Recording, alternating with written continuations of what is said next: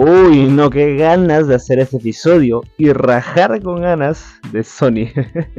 Gentita, muy buenos días, buenas tardes, buenas noches, bueno, lo que sea, gentita seguidora de Cuatro Lilo y estos episodios semanales especiales Danny's Cat. Gente, gracias por estar aquí en este nuevo episodio, como todos los martes 5 de la tarde. Y si no estás escuchando a las 5 de la tarde, puedes escucharlo en cualquier día de la semana, claro que sí. Gracias, gente hermosa, por estar ahí.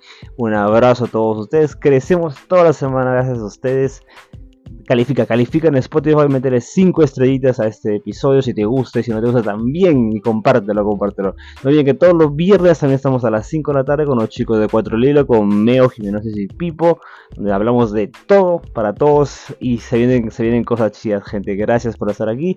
Y como ven en la portada del episodio, hoy el día de hoy vamos a rajar. Hoy ya tenía muchas ganas de hacer, porque estamos a pocos, a pocos días del estreno de Madame Web, esa película que nadie quiere ver.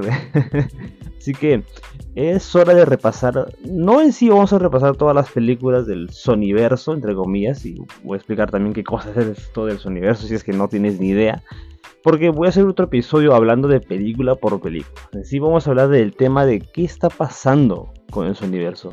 Va a ser un episodio muy rápido, vamos a rajar muy rápido de este, este tema, así que va a ser muy interesante hacer paso por paso. Así que gente, gracias por estar aquí. Eh, no olvides que estamos en Facebook, en Instagram, comparte, síguenos. Estamos en Spotify, Google Podcast, Pocket Cast, Amazon Music, Apple Podcast y bueno, no sé, creo que falta uno. En fin, son seis plataformas para escuchar este episodio, no hay excusa. Y si quieres hacer una donación, puedes hacerlo. El QR está en el Instagram de 4hilo, 4hilo.podcast. Entra ahí, puedes hacer una donación si quieres, no hay ningún problema. Si no, tampoco. El que estés escuchando esto es suficiente amor que quiero de ti. Gracias. Quieres mandar un saludo a mi amiga linda este, Joanita, te quiero un montón, un abrazo enorme, te quiero mucho, gracias por estar escuchando este episodio, te quiero un montón. Así que gracias por estar ahí y gracias por darle play a este episodio todos los martes 5 de la tarde, gente. Gracias por estar aquí, muchos. No me canso de decir gracias. a ver, ¿qué, ¿qué, es el universo? Para la gente que esté pensando, ¿qué pide con el universo? Bueno, en sí, no sería el título exacto, el universo, porque Sony es una empresa de entretenimiento que hace películas, videojuegos, series y demás. Pero esto se refiere al universo de Spider-Man, ellos, porque Sony tiene los derechos de Spider-Man, los compró hace muchos años atrás a Marvel, ellos son los dueños de Spider-Man, pueden hacer lo que quieran con ello. Y bueno, algún día decidieron que, quieren hacer una saga de películas como lo que hace Marvel Studios con Disney. Eh, un universo de Spider-Man, pero sin Spider-Man. O sea, sí, ajá, exacto. Es como hacer una película de Batman sin Batman. Ah, también es lo mismo, con Spider-Man. Pero vamos a ver de qué va esto, dónde nació. En fin, todos, como comentaba, Sony era dueño de. Eh, son dueños de los derechos de Spider-Man. Hace muchos años atrás empezaron las películas, fueron las. Los que empezaron todo el rollo de películas de superhéroes, que ahora desembocó en lo que hace Disney con Marvel Studios. Pero salió pues Spider-Man de, la trilogía de Spider-Man de, Sam Raimi, fue buenísima, fue muy buena, querido por público, Tobey Maguire, Sam Raimi, James Franco, Kirsten Dunst, Willem Dafoe, que regresaron también para hace poco para No Way Home. Fue muy querido por el público, fue muy recibido por la crítica. La tercera no tanto, fue la razón por la que Sony decidió, este, bueno, hay que hacer, tomar otro rumbo, hacemos un, haremos un reboot. Pero bueno, eh, la trilogía de San Raimi funcionó excelentemente bien. Excelentemente bien. La gente le gustó. Hasta ahora son clásicos de género superhéroe. Muy buenas películas. Era diferente a lo que se hace el, día de hoy. Sam Raimi poniendo mucho de su estilo en estas cintas. Eh, y bacán. La tercera, como mencioné, no fue tan buena. Se notaba que Sony ya estaba metiendo la mano. Y algo que yo siempre me quejo en todos los podcasts hablando de Sony es que a ellos les encanta la plata. Como a todas las productoras les encanta la plata. Obviamente hacen películas para ganar plata, compran derechos para ganar plata. Pero hay una, una línea en que simplemente solo quieres hacer dinero y vas a hacer todo lo que sea necesario para ganar dinero sin eh, echando de mierda la creatividad que en sí es lo que gana el público. Ya hemos hablado también en muchos episodios sobre el desgaste de los superhéroes, el género de superhéroes, la gente dándole espalda a este género, ya no yendo al cine. Hace, hace poco, este, no solo de superhéroes, sino todo lo que es blockbusters. La gente ya no se sorprende yendo al cine. Entonces, el género de superhéroes también ha sido muy chancado por este disgusto del público en general. Entonces, eh, Sony pues quiere, como, como menciono, quiere dinero, quiere plata, quiere plata, quiere plata, y va a hacer lo que sea por llegar a, ese, a esa valla. Entonces, en fin, Spider-Man 3 de Sam Raimi eh, fue la más taquillera de su trilogía y creo que fue incluso la más taquillera hasta lo que hizo con The Amazing Spider-Man de Andrew Garfield, que ahorita vamos a comentar un poco. Y, pero al no tener realmente un gusto de público, dijeron, hey, vamos a hacer un nuevo, una nueva trilogía, vamos a empezar una nueva saga. Y ahí es donde se acaba lo de Sam Raimi y llega lo de Andrew Garfield con, con Mark Webb. Entonces pensaron, hey, vamos a hacer una nueva película de Spider-Man con un nuevo actor, algo más moderno, vamos a buscar esto. La primera salió bien, la segunda no, porque otra vez cometieron los mismos errores que en Spider-Man 3. Y trajeron a un brother que se llama Avi Arad. Avi Arad es uno de los productores de este universo en el que dijeron, hey, eh, aquí podemos hacer algo como lo que está haciendo Marvel Studios, juntar un montón de personajes y, hacerlo bien. Stan Lee comentó en, mucho tiempo atrás, antes de que, fallezca, que Spider-Man tenía eh, todas las posibilidades de tener un universo solo con su personaje. Y es que es cierto, Spider-Man, sus villanos y sus personajes secundarios tienen una variedad tan grande que es que no, ni siquiera sería necesario juntarse con Iron Man, con Thor, con Capitán América no es necesario, con ellos solito podrían hacerlo. Claro que sí, y es muy cierto, y es lo que intentó Sony hacer, pero lo hicieron mal y vamos a llegar por partes. En The Amazing Spider-Man 2, que eh, aparentemente iba a ser el inicio de una nueva saga con los seis siniestros, que era un grupo de villanos de Spider-Man, parecía que es lo que buscaba, era la dirección que querían, pero lo hicieron tan mal, lo hicieron tan mal que ahí quedó, ni siquiera llegaron a dar el paso la segunda parte de la saga con Andrew Garfield fue tan mal recibida por la crítica. Fue interesante, cositas por ahí por los fans, pero en general una película muy mala. En fin, Sony acaba esto y dice, bueno, ¿qué vamos a hacer? Eh, Marvel Studios estaba en su en la, en la cúspide de, todo, eh, a nivel taquilla, a nivel crítica. Entonces Sony, con Amy Pascal, que es la presidenta de Sony Pictures Entertainment, llama a Kevin Feige, que era el presidente de Marvel Studios, y deciden hacer una, este, una conexión, una colaboración entre los dos. Y era algo que los fans veíamos como loco, como loco. Andrew Garfield comentó muchas veces que él quería ser el Spider-Man del MCU, del Marvel Studios. Y él siempre habló con productoras y con la gente de las altas esferas de Sony, hay que hacerlo, hay que hacerlo. Y cuando sucede este tercer reboot, segundo reboot, perdón, eh, Andrew Garfield es sacado y deciden vamos a hacer un nuevo Spider-Man con un nuevo actor mucho más joven y vamos a juntarlo con el MCU. Y sucede, y sucede. Eh, Amy Pascal y Kevin Feige hacen esta colaboración con muchos este, este, contratos de ahí por atrás. Obviamente Sony iba a ser el, que iba a recibir más regalías, porque ellos son al final los dueños de Spider-Man. Este, y bueno, sucede, sucede lo que sucedió. Lo vimos a Spidey en Civil War, reventó la taquilla, la gente cambió el chip de lo que era Spidey, abrazó la idea.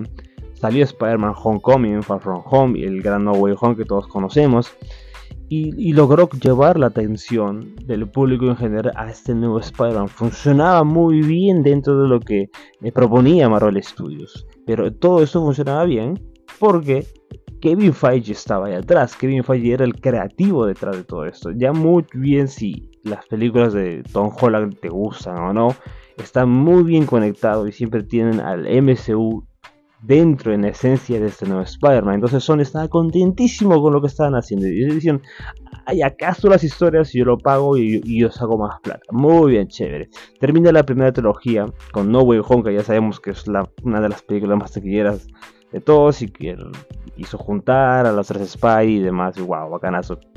Pero luego eso sucede una mierda, que Sony dice, bueno, ya chévere, ganaste tus billones, ahora me regresas a Spidey, yo voy a hacer lo mío con esto, así que quédate. El mismo Tom Holland comentó que ya la idea de que Spider-Man salga del MSU era algo, algo, que ya estaba cantado, y el público explotó diciendo ¿cómo van a hacer? No, no está en Spy y se va. Bueno, Sony tenía el derecho de hacer lo que le dé la gana y prácticamente todo el mundo reventó de cólera por esto.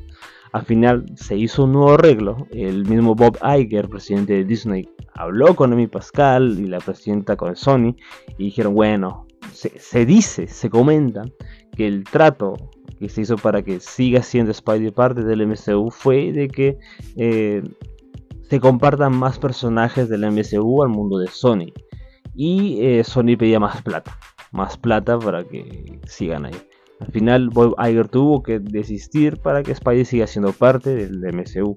Cosa que otra vez Sony siendo un pinche ambicioso de mierda. en fin.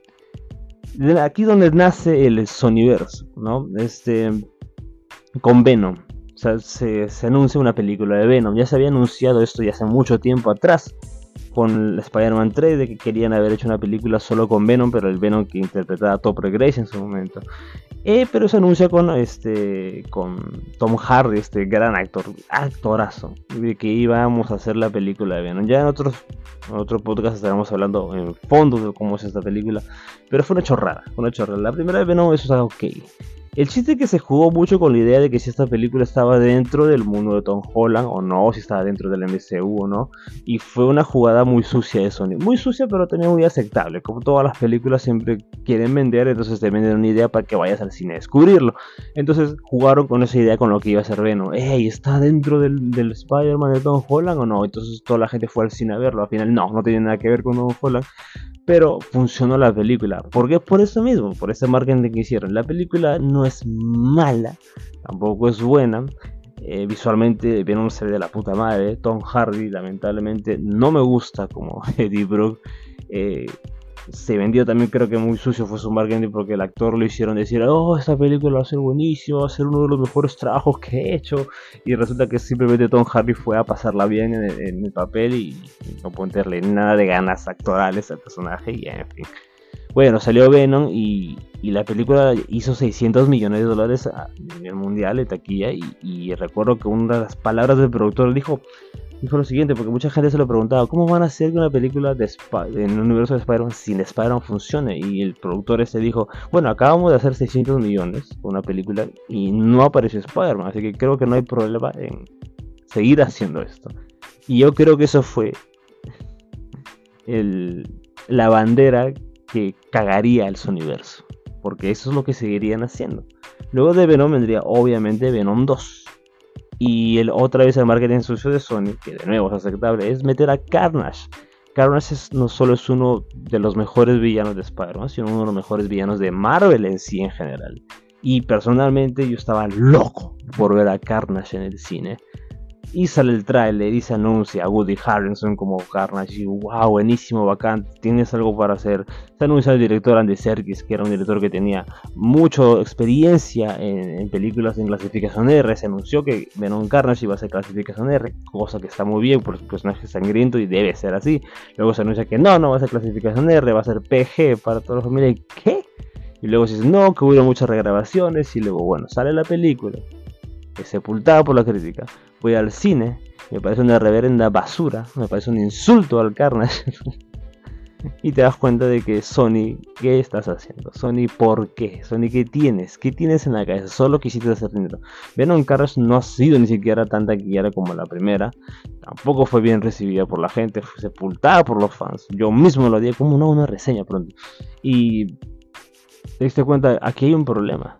¿Qué estás haciendo Sony? Otra vez estás queriendo sacar todo por vender. Solo metes un personaje tan importante, tan icónico como Carnage, solo para que la gente corra al cine a verlo, cosa que es lo que yo hice.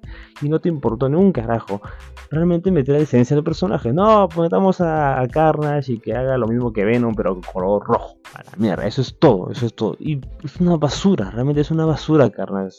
Eh, Venom Carnage, Venom Carnage, la secuela. Y, oh, Dios mío, en fin.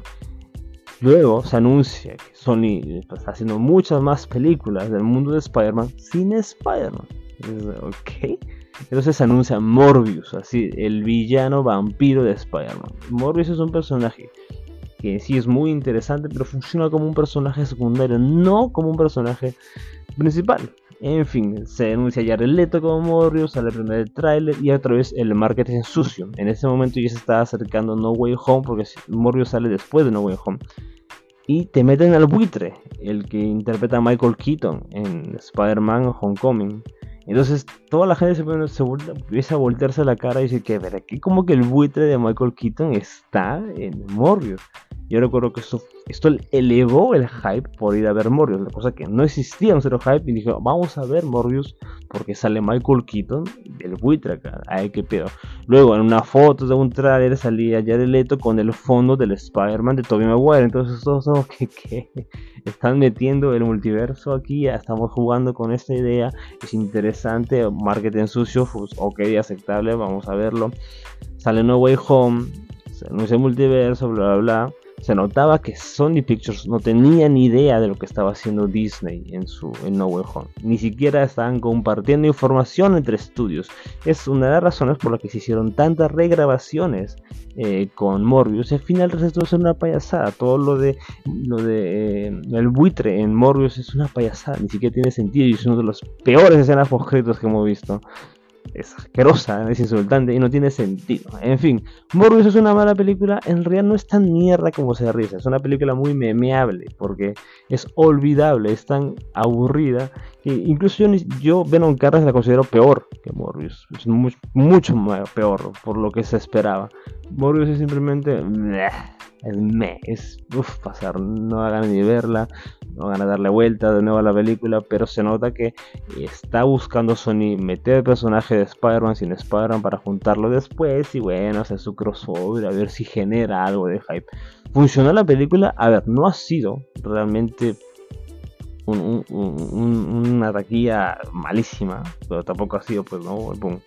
Aparentemente Sony quiere continuar con eso, pero en fin. ¿Cuál, es cuál sigue siendo el problema de Sony? Otra vez olvidando creatividad, solo por hacer dinero, metiendo, haciendo películas mierdas, metiéndole nostalgia, metiéndole cositas del multiverso para decir, hey, vayan al cine a verlo. No importa que alguien, contraten a un director que alguien diga algo, contraten buenas a un actor conocido y en fin. Son muy básicas, es por eso que se comentan esas películas como películas noventeras, porque las películas malas noventeras eran así, eran simplemente una un una rueda de cosas muy simples para que funcione y la gente vaya al cine, pero en estos tiempos se siente tan lejos de la modernidad del cine que es ahora que te asco. un poco da asco con la forma de hacer cine. Es tan, es tan rutinario esto. Entonces, Sony está con esto. Y esto es culpa de Abby Arad. Creo que es la persona que podemos echar la culpa. Ni siquiera Amy Pascal, porque ella es simplemente la jefa. Pero Abby Arad es el tipo que está teniendo esta idea de hacer estas películas. Y luego de Morbius, que resulta ser este, una gaquita por ahí, eh, se anuncian más películas, más películas. En primer lugar se anunció Madame Web, que estamos a, punto de estrenarse ya, si es que ya no, si es que estás escuchando este episodio y habrá visto mi reseña de Madame Web, si es buena o mala. Se anuncia este Craven el Cazador, otro villano de Marvel, icónico, que tampoco no se merece su película, o tal vez sí, vamos a comentarlo un poco. Y se anuncia El Muerto con Bad Bunny, el cantante puertorriqueño, obviamente súper famoso a nivel mundial, súper querido, y, y, y, todos decimos que. ¿Por qué? ¿Por qué a alguien se le ocurrió hacer una película del muerto? Un personaje del cómic que solo tuvo un un cómic con Spider-Man en algún tiempo en la historia de Spider-Man, alguien dijo, hey, hay que hacer una película del muerto. O sea, ¿alguien lo entiende? No. Bueno, ha pasado el tiempo ya después de estos anuncios y ya sabemos pues que Madame Web está a punto de estrenarse. Craven the Hunter ya incluso ya hay un tráiler con Aaron Taylor Johnson que el trailer sería malísimo.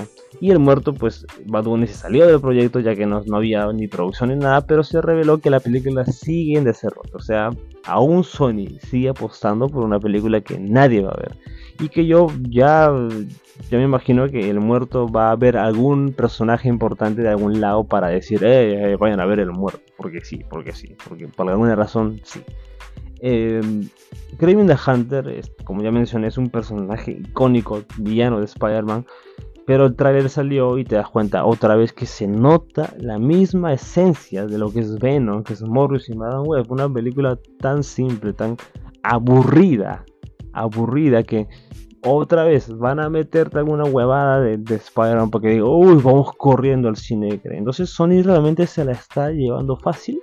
Realmente Sony no tiene, es, descarado en hacer esas películas solo porque sí.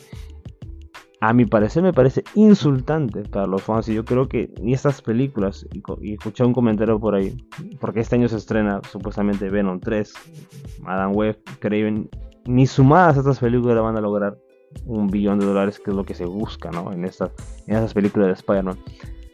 Porque si ya el público le dio la espalda a películas de Marvel Studios, que en sí tienen, que aunque sean malas, consideradas malas, por lo menos tienen en esencia algo mucho más grande que a una punta. Y estas películas de Sony no. Entonces, Sony está dándose cuenta que, hey, no voy a hacer nada, es hora de sacar la bandera de nostalgia, sacar la bandera de, de fanservice acérrimo, pero súper buscado, súper este, engañoso, para que alguien diga, oh, vamos a ver esto. Por ejemplo, vamos a hablar de Madame Web, que estamos a punto de verla. El marketing de esta película es espantoso. A ver, muchos dirán, no, es que son tres mujeres Spider-Man, ¿por qué no? No, que lo, que lo woke, que lo woke, que la inclusión, no, no, no tiene nada que ver, porque hay muchos casos de películas con esa esencia funciona muy bien. Pero sí, sí es que esta película es una. En, primer lugar, nadie se entiende de qué va esta película. Es una especie de Terminator con destino final, con las chicas de Spider-Man. La producción de esta cinta se nota que es muy por lo bajo de lo conocido, de lo que estás, de lo que incluso Sony está apuntando. Pero se siente tan fuera de sí, se siente tan malita, solo por los trailers que se ve, porque, hey, quién sabe, de repente la película es buena lo dudo, pero quién sabe. Pero ni siquiera se nota que le están dando ganas. Creo que hasta Sony se ha dado cuenta que este es un partido que ya está perdido, entonces vamos a atacarla a ver qué tal sale. Sale un 14 de febrero, que es el Día del Amor, así que van a aprovechar la, la festividad para esto, a ver si se ganan algo. ¿Es posible que la película sea taquillera? No, pero es posible que no sea un fracaso de taquilla y para Sony eso es suficiente. Porque si ves que Madame Web tiene una producción tan paupérrima comparada con las otras, es porque, hey, si esto funciona, vamos a dejar de invertir tanto para ganar algo. Y Sony es este tipo ambicioso que va a pagar menos para ganar más o para ganar lo suficiente y va a ser peor que todo esto. Entonces, Sony, a pesar de que muchos le echan mierda a Marvel Studios de volverse esta gran empresa, de hacer un montón de de productos sin calidad, solo en cantidad, es cierto, pero Sony se está volviendo este lado mucho más salvajemente sucio que Marvel Studios. Y todo por tener a un, a un gran personaje en sus manos que es Spider-Man. Entonces hacer esto ya es insultante y es cochino ver cómo juega con el público de esta manera. Y hay público, ya lo mencionaba, el público en general ni siquiera tiene idea de lo que está haciendo. Solo van al cine a ver, eh, mira, un personaje de Spider-Man, vamos al cine, vamos a pagar mi plata, vamos a darle mi sencillo a Sony para ver esta mierda. Y luego salen diciendo, oh, qué película tan mala, bueno, seguir viendo. Porque a Sony no le interesa que alguien como el Danny de Danny Scott esté, esté hablando de esto. Y si tú estás escuchando esto, tampoco te estoy diciendo, hey, no vayas al cine, pero por lo menos no sé, ten criterio en elegir la película que vas a ver. Yo voy a ir al cine a ver Madame Web. Voy a al cine a ver Madame Web porque quiero ver si es tan mala como dicen. Voy a ir al cine a ver Craven the Hunter, Venom 3. Porque, porque tengo que ir a verla. Y si es mala, le diré que es mala. Y si, y si esta opinión a alguien le sirve bien, y si no, no. Tampoco opino para que decirte a ti que no vayas al cine a ver esto. Tomo tu, a su propia opinión, como digo siempre. Pero lo que me jode es que Sony esté tan este, suelto a hacer estas cosas de esta manera. Y creo que es algo que molesta. Marvel Studios está pagando los platos rotos por lo que ellos están haciendo, pero Sony está aprovechando esto. Y es como agarrar migajas y vendérselo a alguien como si fuera una comida de alta calidad, cosa que no lo es. Y eso para mí es Madame Web. La película se ve muy mala, se ve que va a ser muy deficiente. Y las películas que continúan, Craven the Hunter no creo que sea tampoco. Se nota que es una, película muy básica de inicio de personajes y a ver qué saca. A ver qué saca. Y hace poco se ha anunciado bueno, no se anunció, sino había un gran rumor de lo que va a ser en la nueva Spider. Como, como comenté, ya hay un nuevo contrato, nueva este, contribución entre Marvel Studios y Sony sobre el, personaje del Spider-Man de Tom Holland. Se, se, anunció una nueva trilogía. Entonces Tom Holland mismo comentó que yo voy a regresar solo si el guion es bueno. Entonces hasta él mismo se dio cuenta de que la participación de Sony en el Marvel Studios de, digo, en el Spider-Man de Marvel Studios era simplemente tener muy limitado el personaje, ya que veíamos que cuando empieza este Spider-Man de Tom Holland en el MCU, ellos tenían, Sony le dio permiso a Marvel Studios de usar algunos personajes y a cuáles no, es por eso que no hemos visto a Harry Osborn, no hemos visto a, a Duende Verde, hemos tenido muchos personajes secundarios hasta terciarios en esta, en esta saga del de, Spider-Man de Tom Holland. Entonces, incluso ahí Sony sigue siendo muy limitado, dejándole a Marvel haz lo que quieras, pero hey, no toques esto, pues, no toques esto porque ese personaje me lo llevo yo para acá. Incluso se mencionó que Craven the Hunter iba a ser un villano de Spider-Man No Way Home. Pero Sony dijo, no, no, no, no, no toques a Craven porque yo pienso usarlo para mi película en el Sonyverso. Y entonces, ¿what? En fin. En fin, el rumor eh, grande se está diciendo que Kevin Feige quiere que esta nueva trilogía de Spider-Man, o por lo menos esta nueva primera película, la de Spider-Man 4 de Tom Holland, sea una película muy terrenal, en la que incluso veamos a Spidey junto con eh, Daredevil, contra Kingpin, contra Punisher, ver una película muy terrenal, darle este punto que creo que es necesario en este Spidey que ya ha pasado de un montón de cosas. Pero Sony lo que quiere es hacer otra, otra No Way Home con Tobey Maguire con Andrew Garfield aceptó una película multiversal, cósmica y demás. ¿Cuál te gustaría a ti ver? Creo que todo el mundo quisiera ver otra vez a, Tom, a, Toby y a Andrew juntos con Tom Holland. Pero ¿es lo mejor? ¿Es realmente necesario? ¿Ya pasó esto? ¿Es, ¿Seguiríamos agarrando esto? Entonces, ¿qué es lo que comentado todo el podcast? ¿Qué quiere Sony? ¿Quiere plata? ¿Cómo lo hacer? ¿Cómo va a lograr plata? Juntándote otra vez a otros Spidey funcionará bien, a Sony no le importa si funciona bien o no, solo quiere que estén los tres en la pantalla. En cambio, Kevin Feige quiere una película que esté bien hecha, que esté bien guionizada y sea completamente, completamente terrenal. Entonces, personalmente, yo quiero lo que dice Kevin Feige. Ya hemos visto mucho de ese Spidey. Sí, podemos ver de nuevo los tres juntos, pero para eso tenemos Secret Wars, para eso tenemos Avengers y un montón de cosas más. Otra vez Sonic está eh, poniendo sus garras y al final en sí, en sí, quién tiene realmente el poder de elegir qué es lo que va a pasar con el Tom Holland. Pues es, lamentablemente es Sony, porque ellos son los dueños del, del, personaje. tiene todo ahí para decidir qué pasa y qué no pasa. Ellos dejan que Kevin Feige y compañía te metan la creatividad, hagan una buena historia, pero si Sony dice, eh, bueno, está buena tu historia, pero ¿por qué no le metes esto? ¿O por qué no mejor sacarle esto? ¿O por qué no esto acá? Al final, lamentablemente, ellos van a decidir y al final se van a llevar toda la plata, o por lo menos la mayoría de las plata de regalías. Entonces, Sony está siendo muy sucio. Bueno, tampoco te voy a decir, oh, pobrecito los Disney Studios, pobrecito, nada, no. Tampoco, tampoco. Pero Sony está muy, siendo muy cochino, muy cochino. Y para ir terminando con todo esta, este rollo de lo que está haciendo Sony, lo que más mejor, incluso más que todo lo que he comentado, es cómo es posible que Sony Pictures hagan películas tan mierda como Venom Carnage o Morbius o lo que sea que salga pero a la vez también han andado buenas películas como Spider-Man Across Spider-Man en Sony Animation, las películas animadas, las películas ganadoras del Oscar, las que esta es lo de Miles Morales. Y te hace pensar cómo están tan separado un, estudio del otro que es Sony Animation con Sony Pictures, estando todos en la misma casa y haciendo productos de tan gran calidad y no pueden llevar esa calidad a su versión en live action. ¿Por qué están, está tan lejos? ¿Por qué no comparten ideas? ¿Por qué no se ayudan de la mano? O sea, tiene todo lo bueno que pudo haber hecho Sony en su live action lo está haciendo en Sony Animation. Ha ganado el Oscar a mejor película animada, o sea, no jodas. ¿Por qué no llevar eso también? ¿Por qué no juntar las cabezas creativas? Porque sí tienen cabezas creativas en Sony Animation y lo pones a, tu, a sus películas live action. Dale la oportunidad a ellos de tomar estas reinas. Lo que dijo Stanley era muy cierto. Spidey solito por sí solo pudo haber hecho todo un universo entre ellos. Hay cómics y cómics hablando de solo aventuras de Spider-Man que son incluso mucho más interesantes que aventuras de Avengers. Pueden hacerlo, pero no lo hacen ¿por qué? porque no no le da las ganas de invertir en creatividad. Ya hemos hablado en un montón de podcasts hablando de los guiones. Los guiones es lo peor que tiene Sony Pictures con, sus, con su, su universo.